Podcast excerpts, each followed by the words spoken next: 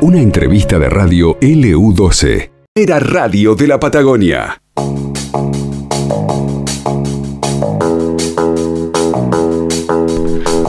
Bueno, eh, la tenemos en línea la doctora ya Carolina Codó desde mm, el Chaltén. Hoy estábamos leyendo en el panorama de las 2 de la tarde, ¿no? La búsqueda de una persona de 40 años de nacionalidad estadounidense.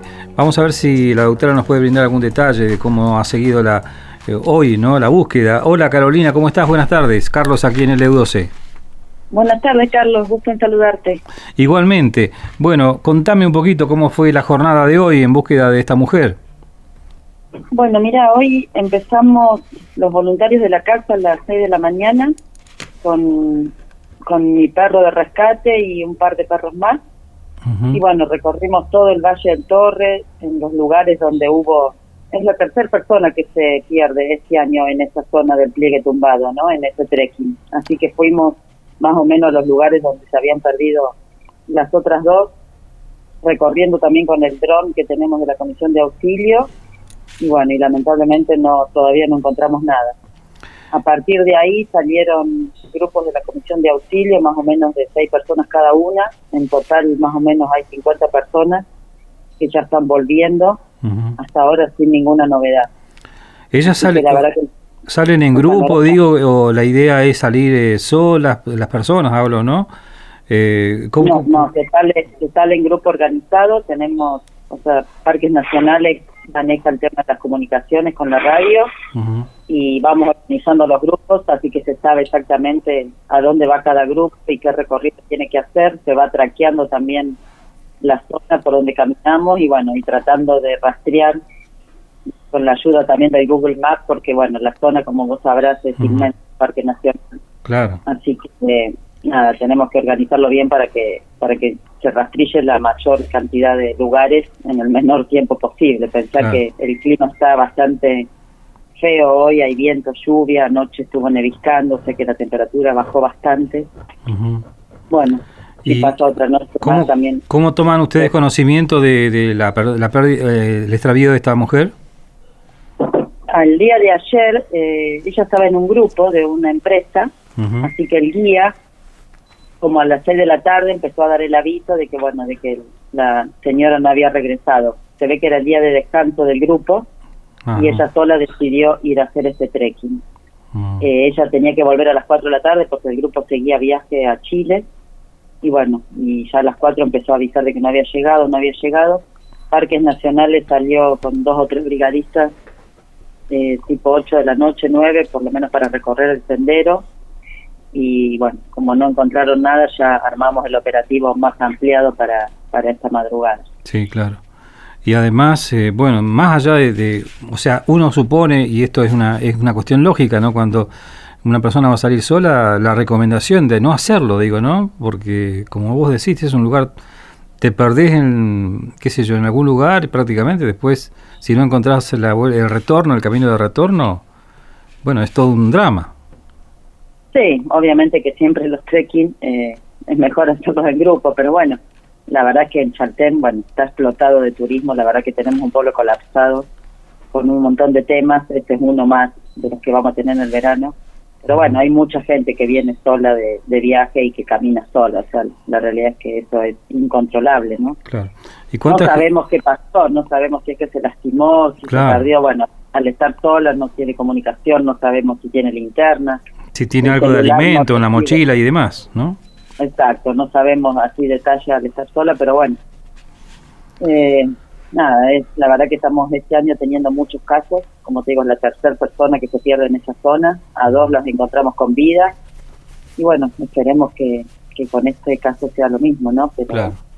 Y decime, decime eh, eh, ¿cuánta gente está participando? ¿Se ha sumado más gente en esta, en esta jornada? Y ahora más o menos, ahora salió un grupo a las 5 de la tarde, así que yo calculo que ya vamos por 60 de voluntarios de la Comisión de Auxilio. Eh, y bueno, y se seguirán sumando para armar más grupos, por lo menos hasta la noche, ¿no? Claro. Es, la zona donde ella, en teoría, bueno, se, se extravió, es muy complicada para acceder. ¿Cómo es ese lugar? Bueno, es todo zona de bosque, Así que hay lugares, o sea, obviamente por el sendero va muy bien, pero bueno, cuando uno sale por el sendero y empieza por el bosque, tenés zonas más achaparradas, que es un poco más complejo, pero bueno, sí, básicamente se puede andar. Eh, pero bueno, la ventaja del perro rescate es que el perro también llega a lugares mucho más inaccesibles que, nosotros caminando, ¿no? Pero claro, los perros también se cansan, entonces sí, sí, sí. Eh, es un recurso limitado, ¿no? Sí, sí. Eh, bueno lo, complicado de todo esto es cuando, y ya te ha pasado en alguna oportunidad, ¿no? Hay que tomar decisiones. Cuando pasa el tiempo, pasan las horas y no hay respuesta, ¿no es cierto?, de encontrar a las personas. Sí, sí. Pero bueno, todavía falta para eso. Todavía tengo fe que, la podamos encontrar. Hay en la, la, tecnología hoy por hoy, qué sé yo, no permite, o sea, uno ve tantas cosas nuevas que aparecen todos los días a través del satélite, ¿no? La ubicación de personas y demás. Eh, esto todavía no hay nada que se implemente, digo, en zonas así especiales, frondosas, digo, a la hora de transitar, hablamos de una geografía como la del Chaltén, por ejemplo, ¿no? De tratar de ubicar a las personas es muy complicado, digo, no, no hay algún elemento técnico que hoy permita agilizar o hacer efectivo por ahí esas búsquedas que son tan difíciles? Bueno, yo creo que, o sea, que por un lado lo más importante es la prevención en estos casos, ¿no? Eh, quizás poner más cartelería en la zona que ya se pierde la gente, eh, por ahí no dejar subir después de cierta hora, ¿no? Que haya alguien controlando, pero bueno, para eso necesitamos más personal de parques nacionales y el problema de esta temporada, que ya lo venimos hablando en todos los medios, es que no hay personal, entonces eh, el lugar es muy amplio y bueno, y pasan estas cosas porque cada vez tenemos más turistas, esa es la realidad. Y por otro lado, ahora tenemos, eh, contamos con un dron, Parques Nacionales tiene uno, nosotros tenemos otro, hoy lo estuvimos usando, la verdad que es un buen recurso porque si no hay mucho viento, bueno, en determinados lugares lo podemos hacer volar y miramos la camarita y ampliamos un montón la búsqueda.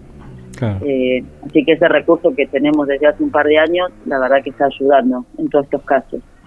Hablando con la gente que integraba el grupo de esta mujer se llama eh, Neja Malia, ¿digo bien? ¿Se llama? Digo, este, Ajá. Y ella, eh, aparente, o sea, de acuerdo a lo que ustedes conocen, no tendría ningún tipo de experiencia en este tipo de, de, de terrenos, digo.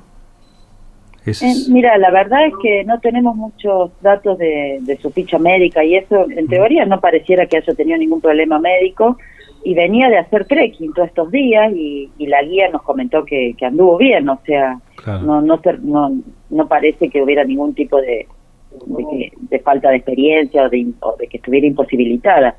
Sí, imagino yo que si viene de hacer todos los trekking de la zona, ha estado cansada, ¿no? Claro. Dice que acá son todos de 8 horas, 9 horas, son exigidos. O sea que el día de descanso que era ayer, eh, me imagino que es al no tomarlo, bueno, estaría cansado, lo cual obviamente no, no ayuda, ¿no? No es lo mismo.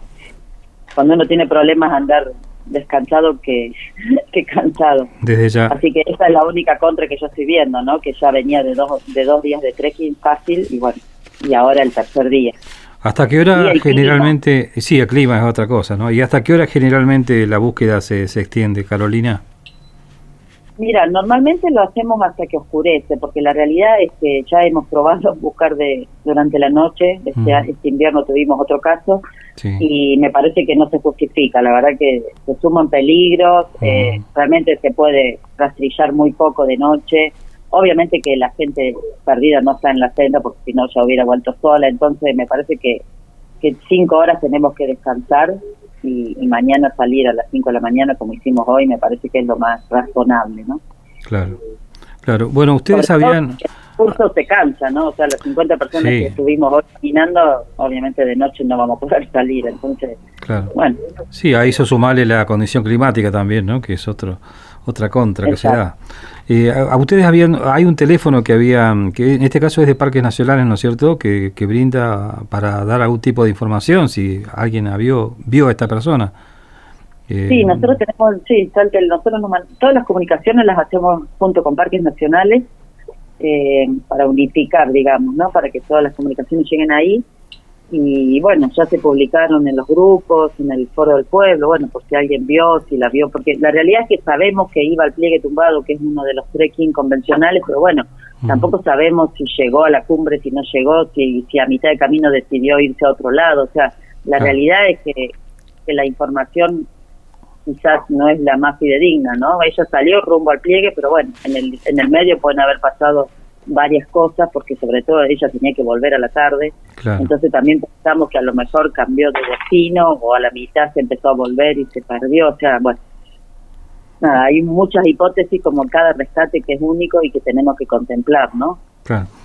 Ya, eh, bueno, va a ser un día y medio hoy ya a la tarde, noche, ¿no? Un día y medio de que está desaparecida. Y ella salió ayer a las 9 de la mañana porque las cámaras que tenemos en Chaltén, que han puesto en el pueblo, la vieron cruzar el puente a las 9 de la mañana. O sea que sabemos que cruzó el puente para ir a ese sendero. Pero bueno, después de eso, ah, sabemos que estuvo en parques también, en el centro de informes, porque la atendieron y le sugirieron que no vaya, que era un poco tarde para salir. Claro. Pero bueno, después de eso ya no tuvimos más, más información. Bueno. Pero bueno, no, fue un día lindo ayer como para que haya mucha gente en, en zona y las han visto, ¿viste? La verdad que ayer también estuvo con lluvia, con viento, así que bueno, no tenemos más registros si alguien la vio en el sendero, ¿no? Claro. Bueno, eh, Carolina, te agradecemos estos minutos. Ojalá que, que, bueno, tengamos buenas noticias en las próximas horas. Eso es lo que deseamos todos, porque se dan este tipo de situaciones y uno siempre dice, ¿no? Eh, ¿Qué sé yo? Me parece que la recomendación tendría que ser acatada para el turista, más allá de la belleza natural que tiene la región, porque si no, después significa este movimiento de gente tremenda, ¿no? Y un desgaste enorme.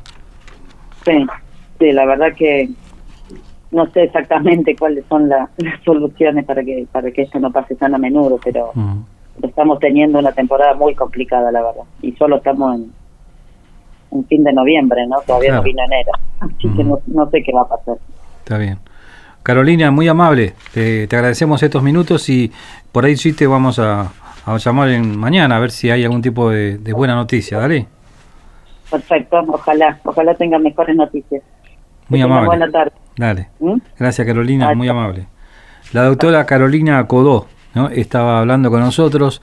Eh, bueno, ella está ya hace muchos años allí en, la zona del Chaltén, ¿no? médica que montañista que se dedica también a, estar activa cuando pasan este tipo de cosas, ¿no? Eh, se extravían los turistas, el entusiasmo, las ganas, la confianza a veces, y uno a veces se confía y la verdad que lo dice gente que habitualmente va al Chaltén, ¿no? No tenés que confiarte absolutamente de nada, respetar todos los senderos y demás. Cuando no sucede esto, y bueno, te podés perder, es muy fácil que la gente se pierda. Y después a veces es muy difícil encontrar la vuelta, el sendero, el camino para volver. Y bueno, y se genera este tipo de operativos que moviliza a tanta gente en procura de dar justamente con ellos. Eh, veremos, ojalá que se pueda encontrar a esta mujer de 40 años de nacionalidad estadounidense que está extraviada en la zona norte del Parque Nacional Los Glaciares, eh, allí próximos al Chaltén. A esta nota la podés volver a escuchar en el podcast de LU12 AM680.